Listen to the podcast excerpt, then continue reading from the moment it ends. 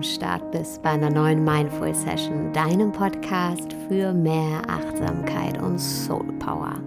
Ich bin Sarah und in der heutigen Session dreht sich alles um Motivation. Wie können wir uns selbst motivieren, beziehungsweise was motiviert uns? Und wieso haben wir so oft das Gefühl, gegen innere Widerstände angehen zu müssen? Was ab und zu ja auch völlig okay ist, aber über einen längeren Zeitraum kann es richtig, richtig anstrengend werden. Und dann büßen wir ganz viel Lebensfreude ein. Und das ist ein ziemlich hoher Preis, den keiner von uns zahlen sollte. Als erstes gilt es mal herauszufinden, warum sind wir nicht motiviert? Ich beziehe mich ähm, in dieser Folge heute sehr viel auf den Bereich Job, weil wir da einfach einen Großteil unserer Lebenszeit verbringen. Aber du kannst alles, was ich hier erzähle, selbstverständlich auf alle Tätigkeitsbereiche übertragen. Meistens liegt die Ursache für unsere fehlende Motivation darin, dass wir uns zu sehr auf die Belohnung fokussieren. Ja, wir tun die Dinge nicht, weil wir wirklich Bock drauf haben, sondern nur wegen des Outcomes. Und der macht uns dann leider auch nicht wirklich glücklich. Ich muss ja immer an meine Kindheit denken an Cartoons. Vielleicht kennst du die Cartoons auch noch von früher, wenn ähm, ein Esel nicht laufen wollte, dann hat man eine Möhre an der Angel gehangen und ähm, die an dem, an dem Esel befestigt, sodass die ganze Zeit diese Möhre vor der Nase hatte, damit er sich bewegt. Und so ähnlich ist es auch manchmal bei uns. Wir versuchen uns über die Möhre zu begeistern, die wir uns selbst vor die Nase halten. Das kann aber nicht lange funktionieren, weil a, sind wir keine Esel und äh, b, eine Möhre oder in unserem Fall vielleicht dann die Gehaltserhöhung reicht einfach nicht aus, um uns langfristig zu motivieren. Ja, wir alle müssen uns verabschieden von dieser wenn-dann-Denke. Wenn ich erstmal Erfolg habe, dann bin ich glücklich. Wenn ich erstmal eine Gehaltserhöhung bekommen habe, dann bin ich zufrieden. Wir glauben immer, die Zufriedenheit warte hinter der nächsten Ecke, aber wenn wir dann um die Ecke gebogen sind, dann stellt sich vielleicht so ein kurzer Zufriedenheitsmoment ein, aber spätestens nach ein paar Tagen, Wochen merken wir, hm, wirklich zufriedener bin ich jetzt auch nicht. Was ja auch klar ist, denn wenn wir zum Beispiel unglücklich in unserem Job sind, in dem wir 2000 Euro verdienen, dann werden wir den auch nicht mehr mögen, wenn wir 3500 Euro verdienen. Im Gegenteil. Meistens geht ja eine Gehaltserhöhung immer einher mit noch mehr Aufgaben, die wir dann erledigen müssen. Also noch mehr Zeit in dem Job, den wir eigentlich gar nicht gut finden, der uns eigentlich keinen Spaß macht. Alle Formen dieser extrinsischen Anreize, also Belohnungen, die von außen kommen, die sind nur sehr, sehr, sehr kurzfristig. Klar ist zum Beispiel die Gehaltserhöhung eine Form von Anerkennung, die wir bekommen. Und da freuen wir uns auch drüber. Ja, ich freue mich auch, wenn ich monatlich 1500 Euro mehr auf dem Konto habe. Keine Frage.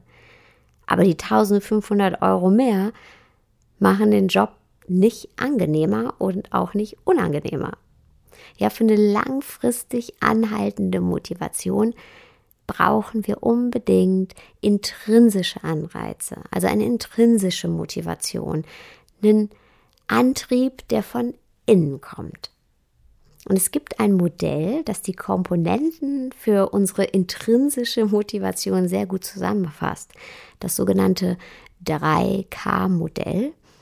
Das basiert auf einer jahrzehntelangen Forschung und ähm, schlägt eine Brücke zwischen Wissenschaft und Praxis und deswegen ist es im Coaching sehr, sehr beliebt und ähm, K steht hierbei für die Komponenten der Motivation. Und in der Praxis werden diese drei K auch gerne salopp als Kopf, Bauch und Hand bezeichnet. Und das erste K, also der Kopf, das sind explizite Motive. Oder anders gesagt, das ist eine Sinnhaftigkeit. Ja, wir stehen dann für das, was wir tun. Es ist uns wichtig. Ja, wir wissen, dass wir mit dem, was wir tun, einen Beitrag leisten zu etwas Bedeutungsvollem, zu etwas Höherem. Und das ist eine wahnsinnige Motivation. Und vielleicht denkst du jetzt, ja, was soll ich denn schon bedeutungsvolles tun? Das kann ich gar nicht hier in meinem Bürojob in Altenessen. Doch, klar, kannst du, glaub mir. Wir müssen nicht alle zwingend mit Ärzte ohne Grenzen um die Welt fliegen und vor Ort helfen. Also bitte nicht falsch verstehen. Ich bin großer, großer, großer Fan von dieser Arbeit. Aber was ich sagen will, ist, dass wenn du jetzt zum Beispiel in Altenessen in einer Firma arbeitest, im Rechnungswesen, und diese Firma hat sich auf die Fahne geschrieben, 2019 aktives Engagement im Bereich Nachhaltigkeit zu zeigen, dann hast du eine wichtige, wichtige Rolle zur Erreichung dieser Vision, ja, weil du ein Teil der Organisation bist. Ja, du ähm, verschreibst dich genauso wie dein Arbeitgeber diesem höheren Ziel. Also frag dich gerne bei deinem aktuellen Job, was erfüllt dieser Job für eine Sinnhaftigkeit? Welcher tiefere Sinn liegt für dich in der Aufgabe der Firma oder des Jobs. Und ein tieferer Sinn, der hat meistens nichts mit uns selbst zu tun, also dass wir etwas für uns selbst tun, sondern der verfolgt einen höheren Zweck. Und sei da ganz, ganz ehrlich mit dir. Und das zweite K, das ist unser Bauch und das steht für Freude. Freude an unserer Tätigkeit. Ja, wir haben einfach Lust darauf, unsere Arbeit zu machen und ähm, darauf, wie wir sie machen. Wir tun es einfach gerne. Es lässt uns gut fühlen und bereitet uns Freude. Und genau das energetisiert. Also ziemlich simpel das zweite K. Und das dritte K Unsere Hand, das steht für unsere subjektiven Fähigkeiten, also unser Können, die Fertigkeit, die Aufgaben zu erledigen. Und so eine Grundfähigkeit, die ist schon von Vorteil. Ja, ich zum Beispiel, ich bin mega untalentiert bei allem, was mit Nähen zu tun hat. Und ja, ich kann nicht mal einen Knopf annähen. Und ich bin zwar ein riesen, riesen Fan davon, wenn Leute selber ihre Outfits nähen, aber ich weiß einfach, das ist leider nichts für mich und ähm, ich könnte das vielleicht lernen, aber es wird mich wahnsinnig viel Zeit kosten und es wird am Ende trotzdem nicht gut aussehen und deswegen lasse ich es einfach, ja, und gehe einfach shoppen und sage mir, hey, ich kann nicht alles können, aber es gibt eben doch vieles, was wir erlernen können. Ja, Learning by doing. Auch hier ein kleines Beispiel von mir aus den Mindful Sessions. Bevor ich mit den Mindful Sessions an den Start gekommen bin, hatte ich wirklich null Plan von Technik und von dem ganzen Online-Kram. Also wirklich zero, null, niente, nada. Und ähm, hätte man jemanden, der mich irgendwie vor drei Jahren gekannt hat, gesagt, hey, die Sarah, die wird bald äh, ein Business an den Start bringen, wo sie die meisten Leute online erreicht. Die wird Webinare einrichten, Podcast einrichten und hochladen. Die wird ihre Homepage erstellen und pflegen. Die hätten sich alle totgelacht. Die hätten gesagt, nie Niemals, never ever, nicht in diesem Leben. Am lautesten hätten die IT-Menschen aus meiner alten Firma gelacht, die ich wirklich ständig wegen jedem Kleinkram belästigt habe. Und dann kamen aber die Mindful Sessions. Und klar würde ich am liebsten nur Inhalte konzipieren und Workshops geben, aber ich möchte die Leute ja auch erreichen. Und ich möchte sie da erreichen, wo es für sie am ähm, einfachsten ist, wo es am wenigsten Barrieren gibt. Und das ist halt einfach in diesem Medium Internet. Und auch wenn ich da total untalentiert war, ich habe mir das halt drauf geschafft, weil es mir wichtig war, weil es wichtig war für den höheren Zweck, für das, was ich vorhabe. Ja, alles andere war gegeben. Ich weiß zu 100 Prozent, was ich mit den Inhalten mache. Ich habe den höheren Zweck in der Sache. Ich ähm, habe wahnsinnig viel Spaß an dem, was ich tue. Also Menschen zu begleiten, so dass es mir einfach wert war, mir in diesem einen Bereich, in dem ich mich nicht ausgekannt habe, die Fähigkeiten drauf zu schaffen. Vereinfacht gesagt geht das 3K-Modell davon aus, dass wir optimal motiviert sind, wenn bei dem, was wir tun, alle drei Komponenten erfüllt sind. Ja, wenn wir einen Sinn in unserer Tätigkeit sehen, wenn wir sie gerne tun und wenn wir auch die Fähigkeit haben, sie auszuüben. wenn dem so ist, dann sind wir intrinsisch motiviert, also aus uns selbst heraus und sind in so einer Art Flow-Zustand. Wenn aber dann ein K fehlt oder vielleicht sogar zwei, dann kommen wir in sogenannten Handlungskonflikt. Dann geht es nicht mehr alles so mühelos von der Hand und wir sind ähm, nicht mehr in diesem Flow-Zustand, sondern in einem Motivationsmangel und den müssen wir dann wieder ausgleichen. Und wie wir den ausgleichen, das hängt davon ab, welches der Ks uns fehlt. Also wenn du jetzt zum Beispiel merken solltest, hey, ich brauche wahnsinnig lang für die Erledigung meiner Aufgaben und irgendwie fällt mir das auch total schwer. Also das Gefühl hast, dir fehlt diese Handkomponente, das Hand-K, dann hast du zwei Möglichkeiten. Nummer eins ist, du schaffst dir das Wissen drauf, also du machst eine Fortbildung oder einen Crashkurs, so wie ich es eben beschrieben habe äh, bei den Mindful Sessions. Oder du überlegst dir, ob du diesen Bereich auslagerst. Wenn du selbstständig bist, ähm, dann schau, ob es vielleicht einfacher ist, jemanden dafür zu beauftragen, der diesen Teilbereich für dich erledigt, weil du in der Zeit, ähm, die dann frei wird, viel, viel effizienter in den Bereichen tätig sein kannst, in denen du auch gut bist. Also ähm, da viel, viel produktiver sein kannst. Und wenn du in einer Anstellung bist, dann kann ich dir nur raten, such das Gespräch mit deinem Chef. Ja, weil wenn du den plausibel darstellen kannst und sagen kannst, hey, meine Arbeitsstelle, die umfasst hier sechs Tätigkeitsbereiche oder sechs Kernbereiche und in fünf bin ich wahnsinnig schnell und gut und in einem, da brauche ich total lange. Und wenn ich den nicht mal machen müsste, dann könnte ich ähm, viel, viel effizienter in den fünf anderen Bereichen arbeiten. Also es wäre auch noch eine krasse Produktivitätssteigerung. Dann ähm, wird kein Chef das äh, direkt abschmettern, sondern ich bin mir sicher, dass du da auf offene Ohren stoßen wirst oder tausch dich auch mit deinen Kollegen aus. Vielleicht gibt es einen Kollegen, eine Kollegin, der genau das total leicht von der Hand geht, ähm, wo du eine Blockade hast oder ähm, ja, was dir einfach schwierig fällt und vice versa. Vielleicht hat deine Kollegin oder dein Kollege dafür etwas, ähm, einen Bereich, wo er nicht oder sie nicht so fit drin ist, was dir aber total einfach von der Hand geht. Also geh da in den Austausch. Zusammengefasst wird es ähm, als Problemlösung bezeichnet im Coaching.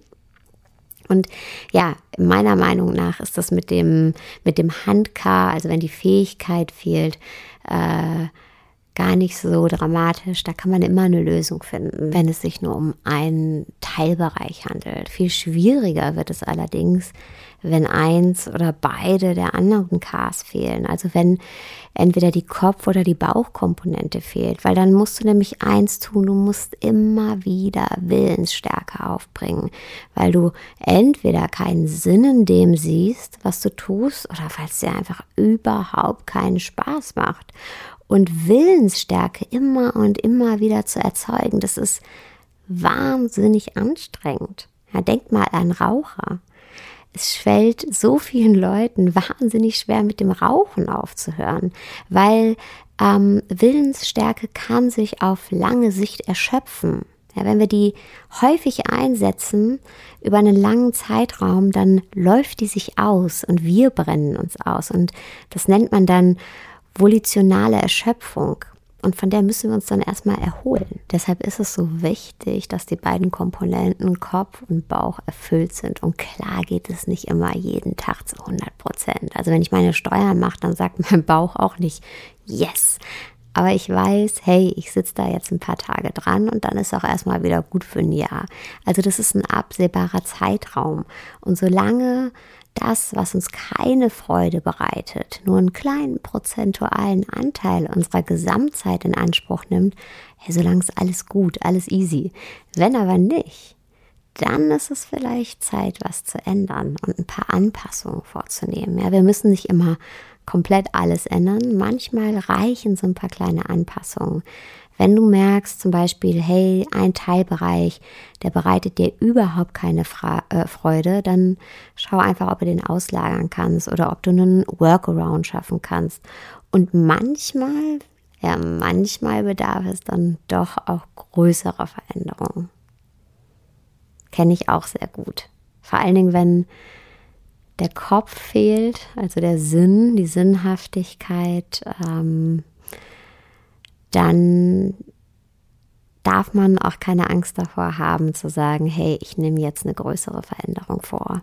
Ich spreche da aus eigener Erfahrung. Ich habe schon öfter äh, Jobs aufgegeben, weil ich gemerkt habe, dass die Kopfkomponente und äh, meistens ist darauf dann auch die Bauchkomponente gefolgt, nicht mehr gegeben sind. Neben den drei Ks gibt es noch eine weitere wichtige Motivationsquelle, die ich dir nicht vorenthalten will, und das ist Autonomie. Wir wollen nicht das Gefühl haben, fremdbestimmt zu sein. Keiner von uns hat Bock, etwas zu tun, nur weil jemand anders uns das sagt. Ja, wir wollen selber gestalten. Und es muss nicht bedeuten, dass wir jetzt ähm, alle selbstständig werden müssen und nur noch motiviert sein können, wenn wir Chef sind. Das ist Quatsch. Was allerdings wichtig ist, ist, dass wir trotz Hierarchien das Gefühl haben, in unserem Bereich selbstständig walten zu können. Dass wir der Experte in unserem Bereich sind. Egal, was unser Bereich ist. Und dass wir in diesem Bereich mitgestalten können. Also wenn du jetzt das Gefühl hast, dass das bei dir im Job gerade nicht der Fall ist, dann frag dich, woran merkst du das und was müsste sich hierfür ändern? Und dann nimm entsprechende Anpassungen vor, sprech mit Kollegen, sprech mit deinen Vorgesetzten. Ja, Autonomie bedeutet, ähm, dass wir in unserem Leben und natürlich auch in unserem Job selbst die Richtung vorgeben können, dass wir mitgestalten können. Ja, es gibt immer mal Situationen, in denen wir Kompromisse eingehen müssen. Und das ist auch überhaupt kein Problem, solange wir im Großen und Ganzen unsere Entscheidungen frei treffen können und in jedem Bereich unseres Lebens, also auch im Job, mitgestalten können. Und ein Tipp noch.